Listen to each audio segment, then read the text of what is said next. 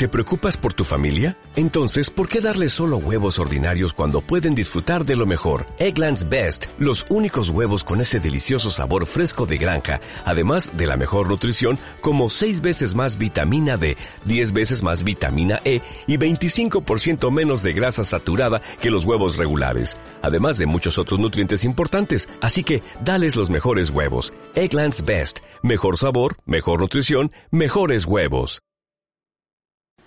Hermanos, hermanas, buenas tardes. Vamos a estudiar los primeros ocho versículos de, Juan 15, un pasaje muy conocido. Y quisiera antes de, ir al, al texto hacer una pequeña introducción eh, preguntándonos, yo creo que al día de hoy poca gente no ha, ha hecho uso de la tecnología Wi-Fi. ¿Estáis de acuerdo? Yo creo que de los que estamos aquí todos de alguna manera hemos hecho uso de esta tecnología. ¿Estáis de acuerdo? Sí, ¿no? Eh, aunque es muy probable que no sepamos exactamente cómo funciona. La usamos, cómo funciona, no lo sé. Incluso podría pensar que muchos de nosotros, y no que sea malo, pero solo como reflexión, eh, quizá ni siquiera sepamos qué significa Wi-Fi. ¿Alguien aquí que sepa qué significa Wi-Fi? Dice aquí que es la abreviación de la marca comercial Wireless Fidelity, que traducido viene a ser como eh, fidelidad sin cables o fidelidad inalámbrica. sabemos un poco de qué se trata, es una comunicación que prescinde de cables, ¿no? wireless, sin cable. Bueno, eh, es interesante cuando revisaba mis anotaciones que el 11 de agosto del 2019 compartí con vosotros este pasaje, aunque en aquella ocasión fue del 1 al 11 y hoy es del 1 al 8. Y el título de aquella predicación fue Cristiano inalámbrico. Seguro que a nadie eh, es un poco de qué va. Eh, el contexto sigue siendo el mismo. Nuestro Señor está con sus discípulos, están en un grupo pequeño, Judas ya no está, eh, les está alentando, les está animando, les está consolando por todo lo que, lo que estaba pasando, lo que había sucedido. Y el versículo, el último versículo del capítulo 14 dice, eh, la parte final dice, levantaos, vamos de aquí. Es como un corte y algunos comentaristas dicen que salieron del aposento alto rumbo al huerto y es allí, a la luz de, las vides, de los viñedos, que, viene esta alegoría o parábola de la vid verdadera. Pero claro, también es, hay que decir que esto choca con lo que dice más adelante 18.1, que dice, habiendo dicho estas cosas, Jesús salió con sus discípulos al, al otro lado del torrente de Cedrón. Entonces salió en el 14.31 perdón, eh, 14, sí, 31 o en el 18.1. Hermanos, no importa tanto, no, no es nuestro énfasis. Eh, algunos incluso dicen que al pasar por el templo con los grabados de las uvas, el Señor aprovechó esta figura para dar esta lección. Incluso otros se atreven a decir que, el vino, el fruto de la vid, eh, era la excusa, el pretexto para hablar de este tema. Pero como ya os decía, en realidad no, no, no importa ahora mismo esto, no es el énfasis. Lo que sí va a ser el énfasis es que hablemos de cómo se glorifica a Dios y cómo saber si somos realmente sus discípulos. ¿De acuerdo? Eh, en este pasaje nos encontramos, nos encontramos con elementos eh, importantes como la vid, el labrador y los pámpanos. Nos vamos a enfocar en esta tarde en los pámpanos. ¿De acuerdo? Lo haremos bajo estos dos puntos. Eh, Alex, ¿qué es un pámpano?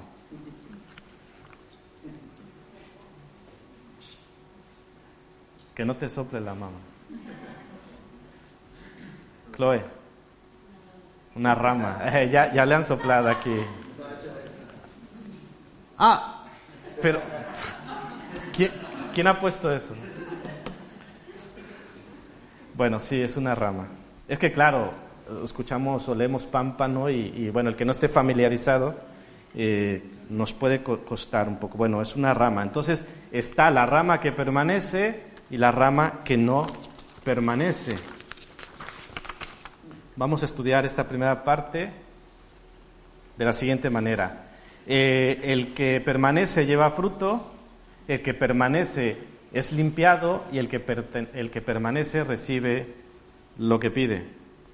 Pero, claro, el que permanece, aquí nos podemos extender. ¿Qué significa? ¿Qué es permanecer? ¿Qué quiere decir permanecer en Él? Claro, es muy importante que entendamos qué significa esto para luego hacerlo. La instrucción es permanecer, en mí. Yo soy la vid verdadera, permanecer en mí. ¿Qué, ¿Qué, significa esto? Porque dependiendo lo que yo entienda, es un poco lo que voy a hacer o dejar de hacer. Bueno, permanecer significa mantenerse en comunión con Cristo. También, ¿y, ¿y qué es tener comunión? Bueno, esta comunión hace que Él pueda obrar en y por medio de nosotros y producir fruto. Debemos tener presente esta figura, el labrador, que es mi Padre, decía Jesús, yo soy la vid verdadera y vosotros los pámpanos. Y hay un elemento que no, no hemos mencionado, pero que trataremos mucho, el fruto.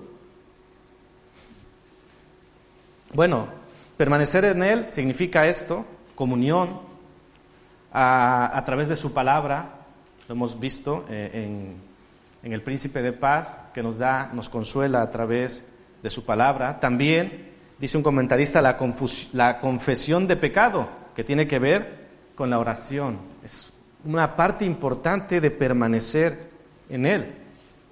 Y esa confesión hace que no haya nada que estorbe nuestra comunión con Él. Ahondaremos un poco más de esto más adelante, pero es muy interesante que lo tengamos muy en cuenta. Si no hay confesión de pecado, no puede haber comunión. Si no hay comunión, no permanecemos en Él. Y si no permanecemos en la vid verdadera, ya lo veremos, ¿no? Punto número dos, pero ya hemos leído. Dice que este qué se, se quita, se corta, se echa al fuego y arde. Entonces, yo creo que todos queremos permanecer en Él. Ah, bien, em, también es importante decir que este permanecer no se trata de un grado especial en la, vida cristiana, en la experiencia de la vida cristiana. Es decir, este permanecer en Él solo es para un grupo élite de los cristianos. ¿Estáis de acuerdo? No, el permanecer en Él es y debe ser la posición de todos los verdaderos creyentes. No hay mucho que darle vueltas, hermanos. No es, bueno, sí, el que permanece en Él son los más espirituales. Eh, son aquellos que, bueno, mira, por una u otra razón eh, están más cerca de Dios. No, hermanos. Aquí está hablando a cada creyente. Aquel verdadero creyente, aquel verdadero convertido, dice a todos vosotros, permaneced en mí no solo a unos pocos, no solo al consejo, no solo a los pastores, no solo a los maestros, a todos y cada uno de los que verdaderamente creemos en Él, hemos de permanecer. Bueno, primer eh, señal, el que permanece lleva fruto, versículos 2 y 5, decía Jesús en la parte final del versículo 5, el que permanece en mí y yo en Él, éste lleva mucho fruto. Bueno, aquí nos metemos en, otro, en otra situación. ¿Qué significa llevar fruto? ¿Qué significará llevar fruto? ¿Alguien?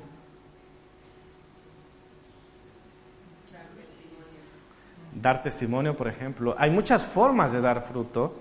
No andaremos mucho en cada una, pero mencionaré varias de ellas para que entendamos a la luz de las escrituras qué significa llevar fruto. ¿Cuál es el fruto del cristiano? ¿Cuál es el fruto de la iglesia? Bueno, vamos a ver unos ejemplos. Por ejemplo, eh, Pablo a los, a los Romanos 1.13 consideraba que ganar a otros para Cristo es, es, llevar fruto. Y yo creo que es uno de los que tenemos más asumidos, ¿no? Lleva fruto, dio fruto.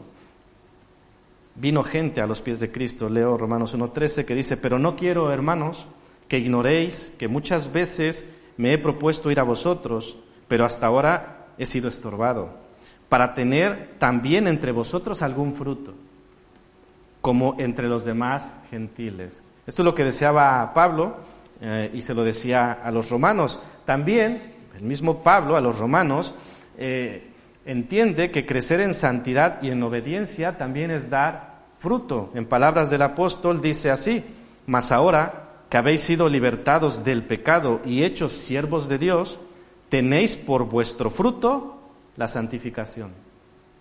Entonces, llevar fruto tiene que ver con la santificación y como fin la vida eterna, decía Pablo a los romanos. Hay otro fruto que es muy conocido. Os doy una pista. Gálatas 5. El fruto del Espíritu, ¿no? ¿Cómo se manifiesta? Pues amor, gozo, paz, paciencia, benignidad, bondad, fe, mansedumbre y templanza. Muy bien. Templanza. Hermanos, el que permanece lleva fruto. Incluso en, el versículo 5, lleva mucho fruto, mucho fruto en cuanto al fruto del Espíritu, en cuanto a ganar a otras personas para Cristo, en cuanto a santificación. También hay fruto de buenas obras. Colosenses 1.10, para que andéis como es digno del Señor, agradándole en todo, llevando fruto en toda buena obra y creciendo en el conocimiento de Dios. Fruto de arrepentimiento, Mateo 3, 7 y 8. Fruto de labios, Hebreos 13, 5, 13, 15, perdón. Fruto de justicia, Filipenses 1, 9 al 11. Incluso, otra vez Pablo a los romanos consideraba las ofrendas como fruto. Dice 15, 28 de Romanos. Así que cuando haya concluido esto y les haya entregado este fruto, pasaré entre vosotros rumbo a España. Interesante, ¿no? Bueno, también eh, hay que decir en este contexto de dar fruto, porque podemos llegar a, a la tendencia de considerar fruto eh, muy importante la cantidad. Evidentemente, eh, siempre somos atraídos, ¿no? Mientras más, mejor. Pero ya la misma parábola dice que es a 30, a 60 y asiento. Es decir, no, no siempre es al 100%. Y, y por eso quiero decir que dar fruto no siempre significa cantidad. Porque si esto se manifestara en cuanto a cantidad siempre el fruto, alguno se atrevería a decir que Jesús no llevó mucho fruto. ¿No? Algunas personas podrían decir, ha dado más fruto que Jesús, pero no se trata de eso. Jesús tenía un, ministerio muy concreto, llamó a doce e inició la transformación de lo que era toda su, su, su región y evidentemente hasta el fin del mundo como él quiere. No todo pámpano produce una cosecha gigantesca. Esto, lo que yo mencionaba del 30, 60 y el 100 está en Mateo 13, versículos 8 y 23 sobre todo. Pero quiero que pensemos en algo importante en este, en este sentido de producir fruto, porque producir fruto, de acuerdo a la figura que se está utilizando, exige tiempo y cuidados. ¿Estáis de acuerdo? Requiere que se cultive. Dice, mi padre es el labrador. Y lleva un tiempo, pero también lleva un cultivo. Una cosecha, una buena cosecha, no surge de la noche a la mañana. y quiero que pensemos en esto en cuanto a llevar fruto. Muchos apelan al tiempo, pero no al cultivo. ¿Qué quiero decir con esto? A veces nos encontramos con que, bueno, la vida cristiana es un proceso. La vida cristiana lleva tiempo. ¿Y estamos de acuerdo? Sí. El problema es todo ese tiempo del que tú estás hablando, cuánto te has cultivado o cuánto te has dejado cultivar por el labrador. Y ahí es donde entramos con un problema. El problema del tiempo es válido, porque es un proceso que, que lleva eso, que lleva tiempo.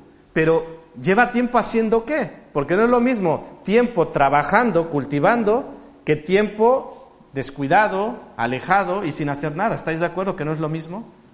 O sea, es, tiempo y tiempo, pero distintas condiciones. Y a veces apelamos a eso como una justificación, bueno, es que esto lleva tiempo. Claro, todos, todos tenemos un proceso, todos vamos a nuestro ritmo, sí, pero luego no todos somos ah, transparentes en cómo estamos aprovechando ese tiempo. Porque estoy de acuerdo en que a lo mejor lo que para alguien puede tomar cinco años, para alguien puede tomar uno. Sí, llevamos un ritmo distinto, pero cuando no es por el ritmo distinto, sino es por el descuido, es allí donde debemos estar preocupados. Pero bueno, vayamos al siguiente punto. El que permanece es limpiado. Versículo 2. Dice así la segunda parte de este versículo, y todo aquel que lleva fruto lo limpiará. ¿Quién? El labrador, para que lleve más fruto. Dice un comentarista, el labrador poda los pámpanos de dos maneras. Corta la madera seca que puede dar lugar a enfermedades e insectos, pero también corta tejido vivo para que la vida de la vid no se disipe y reste calidad a la cosecha. Es más, el labrador corta racimos enteros de uvas a fin de que el resto de la cosecha sea de mejor calidad. Hablé con con Paco de Villarrobledo, tiene, tiene viñedos, y le digo, ¿esto es cierto? Dice, bueno, es cierto, pero aquí no cortamos racimos, dice, porque aquí nos pagan por cantidad, no por calidad. Entonces aquí, mientras más uvas lleves, más cobras. Dice, hay, hay lugares, hay viñedos donde sí que se paga más la calidad y entonces sí se cuida eso y sí se puede aplicar esto, esto que dice aquí. Pero en el caso de nuestro Señor sabemos que a Dios le, interesa la cantidad, pero evidentemente también la calidad. El proceso de podado, hermanos, mm, tengámoslo presente en nuestras mentes, ya hablaremos más adelante en cuanto a la aplicación, es muy importante. De hecho, en la, en la propia imagen dice aquí el proceso de, podado eh, es tan importante que algunos viñeros dedican dos o tres años a entrenar a los podadores para que sepan dónde cortar, cuánto cortar e incluso a qué ángulo hacer el corte. Es gratificante que Dios sea el labrador. ¿Estáis de acuerdo? Porque imaginaros, si se encarga alguien más de hacer los cortes, como que sería un poco peligroso, pero el, Dios es el labrador, así que Él se, encarga de hacer estos cortes. Pero recordemos que a veces es algo seco, pero a veces tiene que ver con tejido vivo. Un corte aquí, un corte allá, incluso, como decía aquí, algún corte de fruto. Hermanos, muchos creyentes oran pidiendo que Dios les haga más fructíferos. ¿Quién ha orado por esto?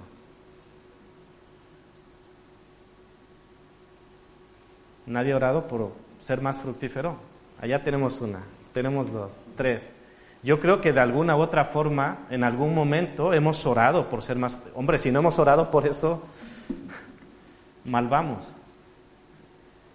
El problema, si, si queremos llamarlo problema, es que de acuerdo a esta figura, ¿qué debe pasar para que llevemos más fruto?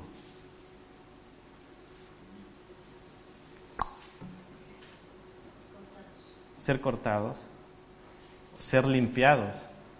Y claro, a veces esa parte ya no nos gusta tanto. Ese proceso de podado dice, sí, quiero ser más fructífero, pero sin ser cortado, sin ser limpiado. Y hermanos, de acuerdo a esta figura, ¿cómo es que el labrador hace que el pámpano dé más fruto? Podado, podado, no cortado, ¿eh? es diferente, ya lo veremos. Y claro, es el método de Dios. Yo, yo prefiero otro método, pero Dios dice es así. ¿Quién tiene razón? Yo creo que Dios, ¿no? Estamos todos de acuerdo. Eh, dice en la letra C, basándonos en el versículo 7, que el que permanece recibe lo que pide. Dice así, si permanecéis en mí y mis palabras permanecen en vosotros, pedid todo lo que queráis y os será hecho. Claro, hay unas pequeñas condicionantes. Si permanecéis en mí y mis palabras en vosotros, es decir, es como un candado, ¿no? Si tú permaneces en mí, en la vid verdadera, y además mis palabras permanecen en vosotros, entonces pedid todo lo que queráis y os será hecho. Claro, una persona que permanece en Él, que tiene una comunión con Él, que, cree en Jesús y actúa de acuerdo con las indicaciones que Él tiene, pues evidentemente no va a pedir nada que, que esté fuera de la voluntad de Dios. Y tampoco nos parece extraño que una persona así reciba aquello que pide en fe a su Señor. Bueno, esto tiene que ver con el que permanece, pero vamos a hablar del que no permanece. Versículo 1, hay algunos versículos para comparar, si lo queréis ver más adelante en casa. Eh, es quitado. No puede llevar fruto, yo he agregado lo de buen fruto, y ahí tenía que ser una letra C, y es echado fuera. Como ya decía, limpiar y quitar no es lo mismo. Pero quiero hacer una aclaración importante, hermanos, porque también, ahora que, estaba haciendo esa memoria de, de, aquel agosto 2019, no sé si fue después de esta predicación que una persona me dijo que si yo había hablado de que la salvación se pierde. Yo le dije, no, en ninguna manera. Digo, y si eso fue lo único que se entendió, pues me apena mucho, porque eh, de ninguna manera fue el énfasis que yo quise dar. Y por eso aclaro directa y abiertamente que no estamos hablando de perder la salvación. Lo que sí estamos hablando es que una situación así, una persona así, es más probable que nunca fue salvo.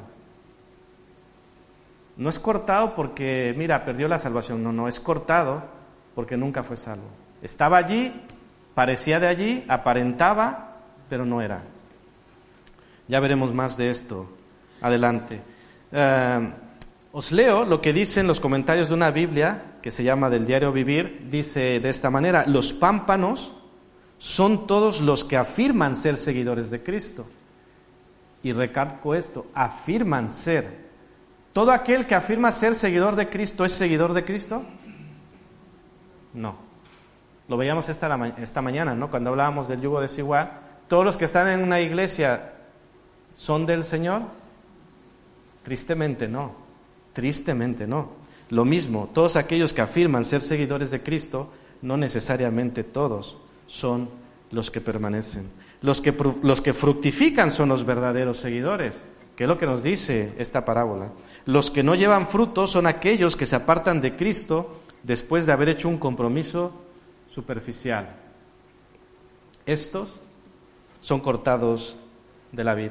Un ejemplo muy claro de estos hermanos cuando buscamos un personaje bíblico, de esto, ¿quién, quién, os viene a la mente?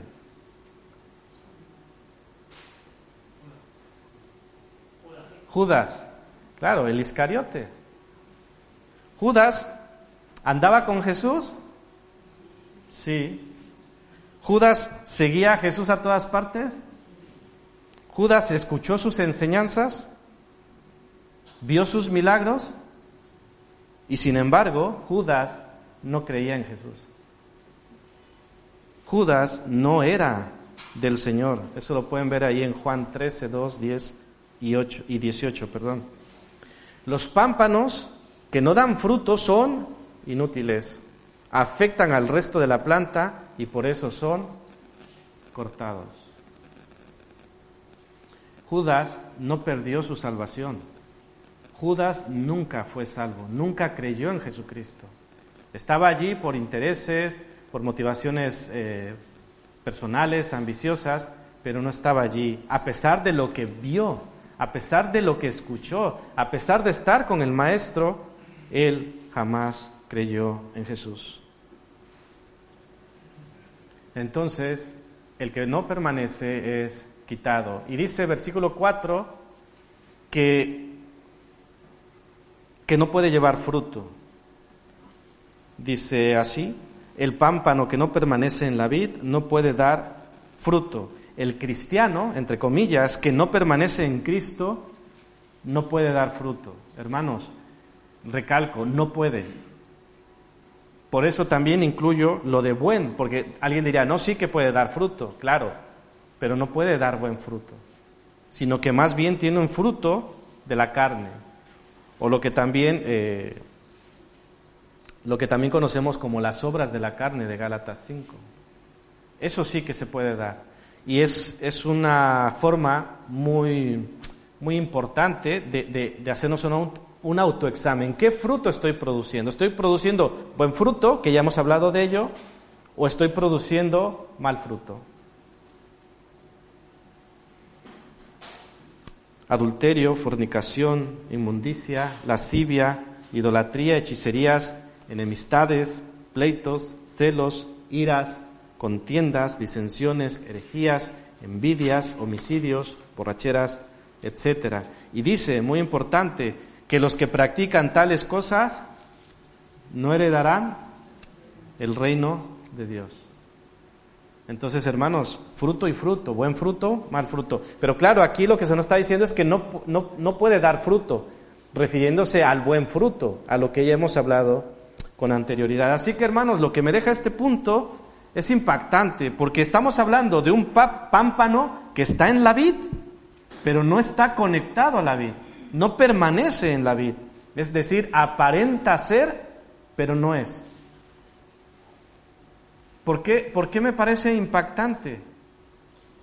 Porque estaba o estaban entre nosotros, pero, pero no eran de nosotros.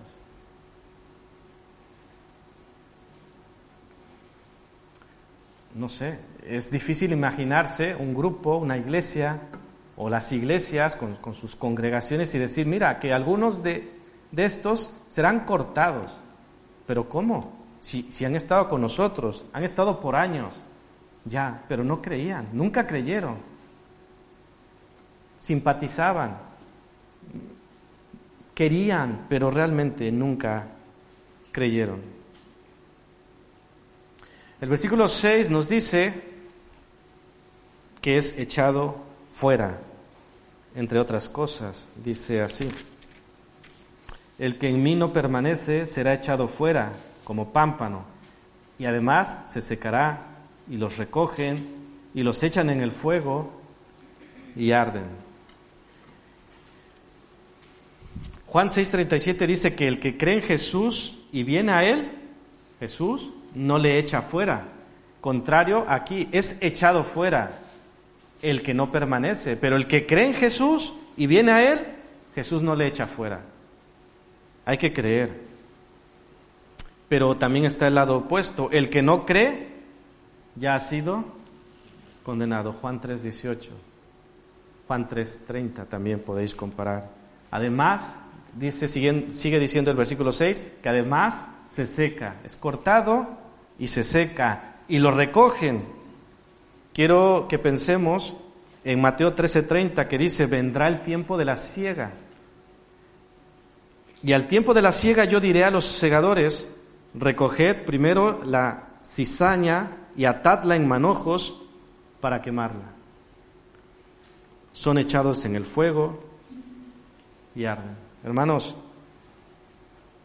es la misma figura. El que no permanece es echado fuera, es cortado, es echado en el fuego. El Señor hará esto, como, como hemos dicho desde un principio, que Él es el, el que está cultivando. Pero es una labor dura y, y seguramente nuestro mismo Dios le duele, pero Él tiene que separar el trigo de la cizaña. Y aquí este texto es muy, muy gráfico. ¿Qué va a hacer con la cizaña? Recoged primero la cizaña atadla en manojos para quemarla. Dice Mateo 13, 41 y 42, enviará el Hijo del Hombre a sus ángeles y recogerán de su reino a todos los que sirven de tropiezo y a los que hacen iniquidad y los echarán en el horno de fuego. Hermanos, por confrontante que suene, Este es el fin de los que no permanecen en la vid verdadera. No sé, a mí me suena muy duro, me suena muy fuerte, pero es lo que dice la palabra de Dios. ¿Estáis de acuerdo que es lo que dice la palabra de Dios? Bueno, hermanos, vayamos a, algunas conclusiones. Yo creo que nos ha quedado claro que Dios quiere fruto. De hecho, de alguna manera todos queremos fruto. Eh, ¿Por qué enviamos a nuestros hijos a la escuela? Queremos resultados, ¿no? Sí. a ver qué decía el Dani, pero no dijo nada. Eh, ¿Para qué la gente suele despertarse temprano e irse a trabajar? ¿Qué quiere? ¿Querrá fruto? Sí, ¿no? Al final quiere, quiere fruto, quiere cobrar. Aquí he puesto, eh, hacemos ejercicio y dieta porque queremos fruto, pero debo aclarar, los que hacen ejercicio y dieta quieren fruto. ¿Sí o no?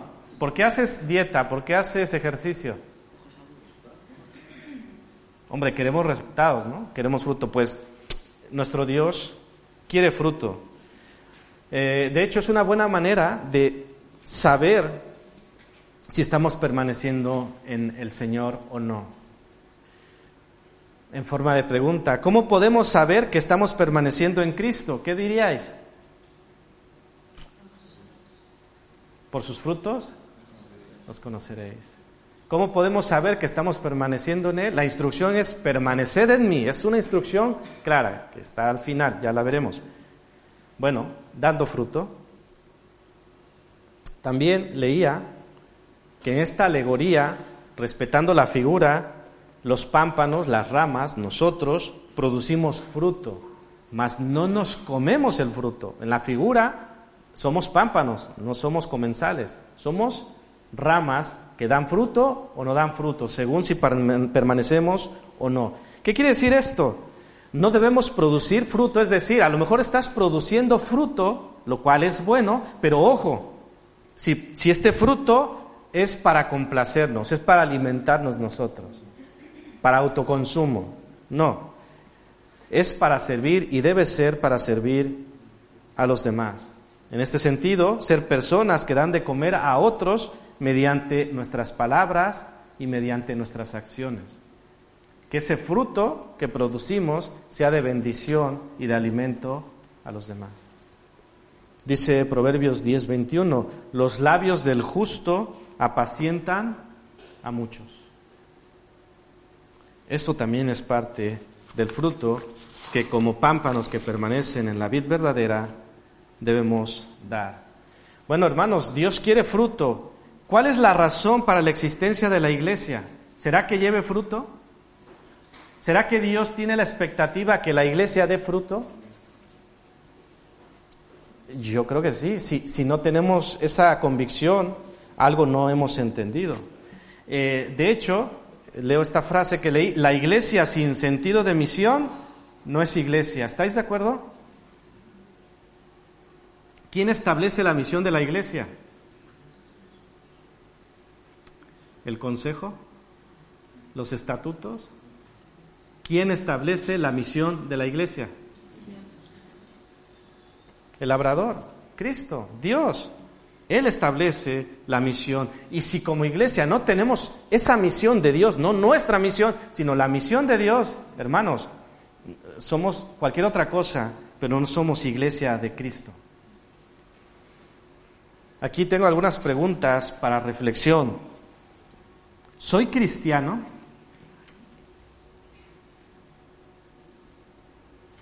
La pregunta suena muy sencilla, pero, pero si realmente te lo piensas, se, puede complicar. Porque podría preguntar, ¿qué tipo de cristiano? Aunque alguien me diría, esa no es una pregunta adecuada, y estoy de acuerdo. Pero para reflexión, ¿qué tipo de cristiano soy? ¿Del que permanece o del que no permanece? ¿Qué significa ser cristiano? Hermanos, ¿para qué soy cristiano? ¿Te has preguntado? Soy cristiano. Amén. Bueno, ¿para qué eres cristiano? ¿Qué expectativas tienes? Como cristiano te pregunto, ¿espera su venida? ¿Espera su venida? Porque si no espera su venida, vayamos a casa a ver el mundial. Bueno, ya terminó, ¿no? Hermanos, tenemos la expectativa de su venida. Si no creemos que Él vuelve, vana es nuestra fe. Miserable de mí. Pero hermanos, es interesante qué expectativas tengo, pero quiero que pensemos sobre todas las cosas en qué expectativas tiene Dios de ti. Como su hijo, como su discípulo, qué expectativas tiene de ti, qué expectativas tiene de su iglesia, qué expectativas tiene de tu matrimonio, qué expectativas tiene de tu familia, qué expectativas tiene de tus hijos. Hermanos, estamos conscientes de que un día el Señor nos llamará a cuentas y nos dirá, tus hijos, te di uno, te di dos, te di tres, cuentas. ¿Sabéis eso? ¿Qué cuentas daremos al Señor? Son las expectativas de Dios.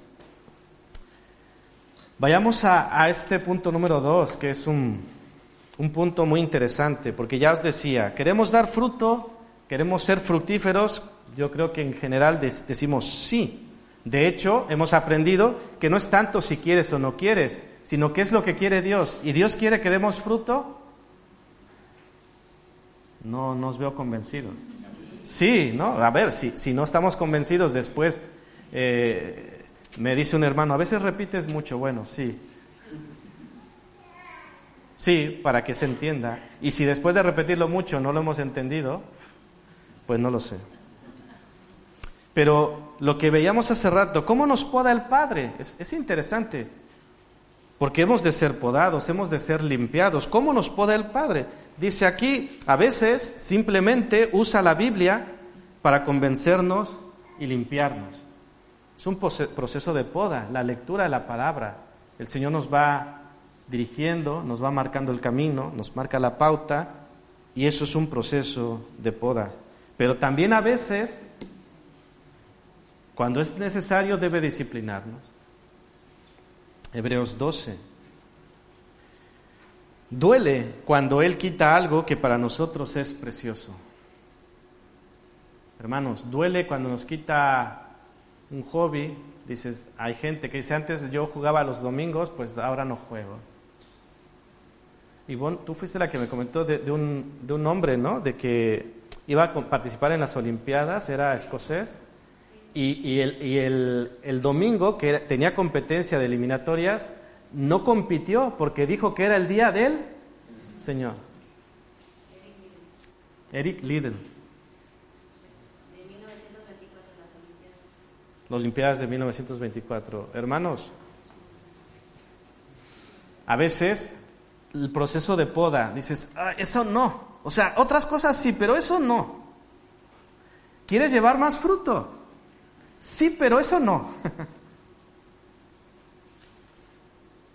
¿Qué, cosas tiene que podar Dios de nuestras vidas? ¿Qué cosas tiene que podar Dios de tu vida? Dios quiere fruto. Punto número uno.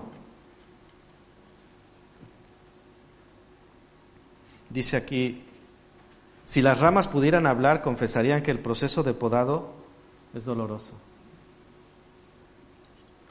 Pero también dice, tu Padre Celestial nunca está más cerca de ti que cuando te está podando. A veces corta la madera muerta, que pudiera causarte problemas, pero a menudo también corta tejido vivo que está robándote el vigor espiritual.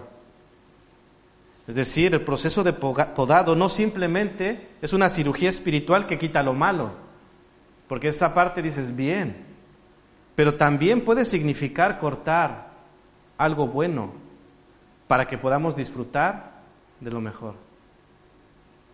Y esa parte, hermanos, yo creo que no nos gusta a nadie. Que nos quite algo que nos gusta, algo que consideremos bueno, pero el Señor quiere darnos algo mejor. Cuando lo bueno nos distrae de lo mejor. Y es ahí donde llegamos a, la parte que Dios siempre nos lleva, a la confrontación. ¿Qué quieres ser? ¿El que permanece o el que no permanece? Y, y, ante la pregunta sencilla dices, no, no, del que permanece. Vale, pues el que permanece es limpiado. Ah, ¿Y no puede ser ahí un corte pequeño? ¿Eso lo hace quién lo hace? ¿Quién hace el proceso de podado? Nuestro Dios. Él es el que hace ese proceso de podado. Así que, hermanos, eh, el Señor nos da su instrucción, permanecer en mí. Ante todo, no perdamos de vista, es una instrucción, pero que siendo el Señor de todo, Él podría decir es una orden y se acabó. Pero nos da una razón muy importante, porque separados de mí, nada podéis hacer. ¿Queréis hacer algo? ¿Queréis dar fruto? ¿Queréis que os vaya bien? ¿Queréis recibir lo que, lo que pedís? Permaneced en mí. Es que, lo repito, perdón hermano, permaneced en mí. La responsabilidad de permanecer en Cristo se coloca claramente en los hombres, en los hombros del hombre, ahí donde corresponde. Es decir, Dios hace la, la grande obra, pero nos asigna una responsabilidad, permanecer en mí. Hemos estudiado qué significa permanecer en Él, porque nos toca, es decir, debemos ir a la palabra, debemos orar, debemos pasar tiempo con Dios, debemos pasar tiempo con la iglesia. Hermanos, ¿esto a quién le toca? A nosotros. Te toca a ti. Permanecer en mí. Te toca pasar tiempo con el maestro. ¿Quieres ser su discípulo? Hay que pasar tiempo con el maestro. ¿Quieres ser un discípulo a distancia? Evidentemente, aunque nos toca a nosotros, Dios nos ayuda allí. Es decir, ir a la palabra, orar, pasar tiempo con Él, venir a la iglesia, es algo que también Él nos ayuda, pero es algo que nos toca a nosotros. Es algo en lo que debemos ser intencionales, proponernos, como cuando nos anotamos en la agenda, ir al médico. Bueno, pues también ir a la iglesia, pues también tener mi devocional, pues también tener un tiempo de oración. Para todo lo demás, tenemos ese tiempo, ese hueco en la agenda, pero para el Señor solo si queda tiempo, si no, pues entonces va a ser que no, no es posible. Hay unas palabras que, me gustan mucho en, en 1 Juan 2, 5 y 6. Evidentemente tienen que ver con lo que estamos hablando. Dice, pero el que guarda su palabra, en este verdaderamente el amor de Dios se ha perfeccionado. El que guarda su palabra. Dice, por esto sabemos que estamos en Él. Volteo. ¿Cómo es que sabemos que estamos en Él? ¿O cómo es que sabemos que permanecemos en Él? ¿Qué ha dicho al principio? El que guarda su palabra. Y dice el versículo 6, el que dice que permanece en Él debe andar como Él anduvo. El que permanece y el que no permanece. Si dices que permaneces en Él, debes andar como Él anduvo. Y ahí es la parte donde explotamos, ¿no? Porque hemos hablado de que hemos de amar como Él nos ha amado, y ya por ahí decía, pero ¿es esto posible? Porque Él era Dios. Pero tú y yo, pero Jesús sabía nuestras limitaciones. Sí, Él se hizo hombre. Y siendo hombre, y siendo nosotros hombres, ¿qué dijo? Que nos amemos como Él nos ha amado. Y en la misma condición dice que el que permanece en Él debe andar como Él anduvo. Hermanos, Dios es santo. Amén. Pues para, permanecer en Él no podemos vivir en pecado. ¿Estáis de acuerdo? Porque Dios es santo. Y si yo vivo en pecado, ¿puedo permanecer en Él? ¿Puedo tener comunión con Él? No. Así que no puedo vivir en pecado, no puedo practicar pecado. El pecado no, no puede ser parte de mi vida porque el pecado me separa de Dios. Así que hermanos, no intentemos ser tan modernos, no seamos cristianos wifi, sin comunicación con Él, sin comunión con Él, sin conexión a la palabra, sin oración, sin servirle, sin Biblia, hermanos. A veces nos creemos tan modernos que decimos, yo ya no necesito esto, ¿no? Ya lo tengo precargado.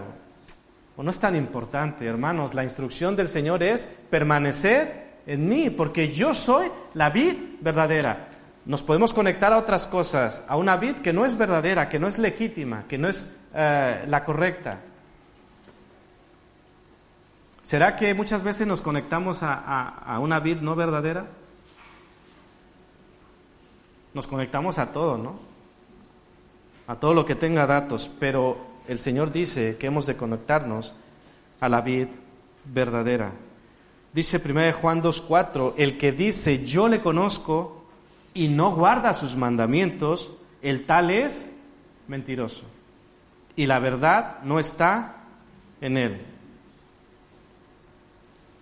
Quiero cerrar con, con el versículo 8. En esto es glorificado mi Padre, en que llevéis mucho fruto y seáis así mis discípulos. ¿Quieres glorificar a Dios? ¿Ya nos lo pensamos? ¿Quieres glorificar a Dios? Dice, pues en esto es glorificado mi Padre, en que llevéis mucho fruto. ¿Quieres glorificar a Dios? Lleva mucho fruto. Para llevar mucho fruto hay que permanecer en Él para permanecer en Él, ¿qué hay que hacer? Pasar tiempo con Él. Comunión, tiempo de calidad con Él. En la palabra, en la oración, en la comunión con los hermanos. Todo está conectado. ¿Quieres recibir lo que pides? Pues permanece en Él. Y la parte de nuestro título, ¿quieres saber si eres un discípulo? Y seáis así mis discípulos, dice la parte final de este versículo. Permaneciendo en Él, llevando mucho fruto, somos así, de esta manera, somos sus discípulos. Y, os digo, hermanos, ¿Dios quiere discípulos? ¿O qué quiere Dios? ¿Quiere simpatizantes? ¿Quiere, cómo se llaman estos, acarreados? ¿Qué? ¿Acarreados? ¿No sabéis qué es acarreados? Esta gente que es llevada por los organizadores. Hay, una protesta y llevan gente acarreada para hacer volumen. había un rumor en Qatar que, mucha gente contratada del propio país hacían manifestaciones a favor de, para, pues eso, para atraer a la gente y no, se pensara que, que esto no estaba funcionando. Entonces, Dios quiere discípulos es claro, no, quiere simpatizantes, no quiere eh, cosas tibias, no quiere sobras, lo vimos en la mañana. Eh, ¿Dios quiere sobras? No. Dios te quiere a ti completamente y evidentemente a mí también. Hermano, hermana, el discípulo pasa tiempo a los pies del maestro. Es un, es un principio básico del discipulado. ¿Quieres ser discípulo? Pasa tiempo a los pies del Maestro. A veces eh, creemos ser cristianos y no pasar tiempo con el Maestro. Dios te dice, estás engañado. El enemigo te ha engañado. Soy cristiano, ya. ¿Y lees? No. ¿Oras? No. Eh, ¿Te reúnes? No. Pero soy cristiano. ¿Estás engañado? ¿De acuerdo a lo que Dios dice? Sí. Y a veces nos gusta permanecer así engañados. Bueno, no pasa nada, yo, yo ahí lo llevo. El discípulo vive con su maestro, obedece y sirve al maestro y por supuesto y por consiguiente pasa tiempo con nosotros discípulos del maestro. Hermanos, para terminar, tomo prestado el versículo 11, digo prestado porque hemos llegado hasta el 8, pero esto nos va a dar esa visión de lo que está sucediendo aquí. Dice Jesús en el versículo 11, estas cosas, estas cosas os he hablado para que mi gozo esté en vosotros y vuestro gozo sea cumplido. El Señor, con estas palabras, ¿qué quiere que haya en nosotros? Gozo. No es para que nos enojemos, no es para que nos pongamos tristes, no es para que nos deprimamos, es para que tengamos gozo. Como en lo anterior era para que tuviéramos paz. Quiere que tengamos paz, quiere que tengamos gozo, quiere que tengamos amor, como dirá más adelante. Así que, hermanos, ¿qué queremos escuchar? Lo que dice el versículo 3, que Jesús le decía a sus discípulos, vosotros ya estáis limpios por la palabra que os he hablado. ¿Cómo somos limpios? Por la palabra que os he hablado, les decía Jesús. Pero también en el 13.10, cuando aún estaba Judas entre ellos, decía, vosotros limpios estáis, aunque no todos. Hermanos, queremos ser de los que permanecen o de los que no permanecen, de los que serán limpiados o de los que serán cortados y echados al fuego. La decisión es tuya, pero la instrucción, lo que el Señor te pide es que permanezcas en Él. Voy a hacer una oración y terminamos. Señor, gracias por este tiempo, gracias por tu palabra, gracias Señor por confrontarnos y querer eh, tirar esas vendas de nuestros ojos, Señor. O permanecemos o no permanecemos, Señor. Ah, el proceso de, de podado puede costar, puede doler, Señor pero es un proceso que tú haces en nuestras vidas. Eh, que sea para tu gloria y que sea para tu honra, Señor. Y que tu mensaje sea asimilado en nuestros corazones, que tú hables a nuestros corazones y hagas esta buena obra a través de tu palabra. Y como le decías a tus discípulos, vosotros ya estáis limpios por la palabra que os he dicho, Señor. Que tu palabra nos siga limpiando. En el nombre de Jesús. Amén.